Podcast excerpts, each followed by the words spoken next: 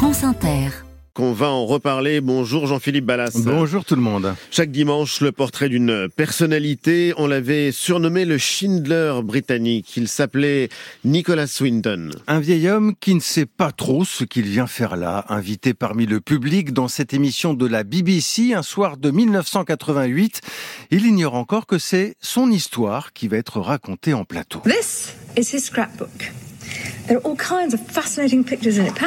À l'écran apparaissent de vieux documents jaunis par le temps, des photos noir et blanc, une liste d'enfants, juifs pour la plupart, sauvés des camps de réfugiés en Tchécoslovaquie, opprimés par Adolf Hitler en 1938. 50 ans plus tard, la présentatrice se tourne soudain vers les spectateurs. Nicolas Swinton, toujours assis au milieu, elle pose cette question. Can I ask, is there anyone in our audience tonight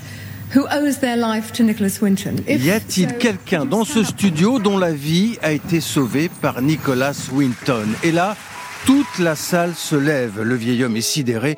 Nicolas Swinton découvre autour de lui des enfants devenus grands dont il n'avait jamais eu aucune nouvelle et qui sont venus lui dire merci, tout simplement. Et Jean-Philippe, cette scène, cette histoire vraie est racontée dans un film qui sort la semaine prochaine. Une vie, c'est le titre, l'odyssée d'un jeune homme venu de Londres et témoin à Prague du sort réservé aux familles juives à la veille de la Seconde Guerre mondiale. Dès lors, Nicolas Swinton va se fixer un objectif assez fou, évacuer le maximum d'enfants vers l'Angleterre.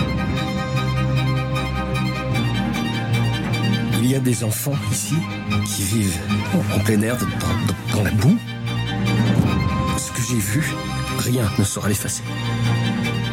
Un déplacement massif d'enfants qui n'ont ni argent ni visa. Écoutez, nous devons tout faire pour croire que ça peut être possible.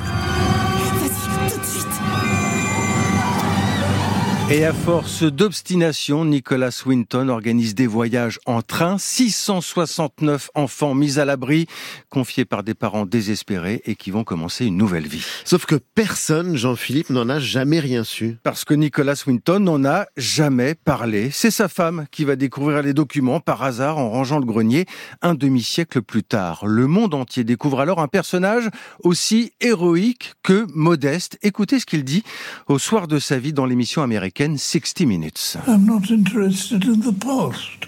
There's too much emphasis nowadays And nobody is concentrating on the present and the future. Le passé ne m'intéresse pas, il y a trop d'emphase et personne ne se concentre vraiment sur l'avenir, sur ce qui est important. Anobli par la reine, Sir Nicholas Winton disparaît en 2015, il avait 106 ans.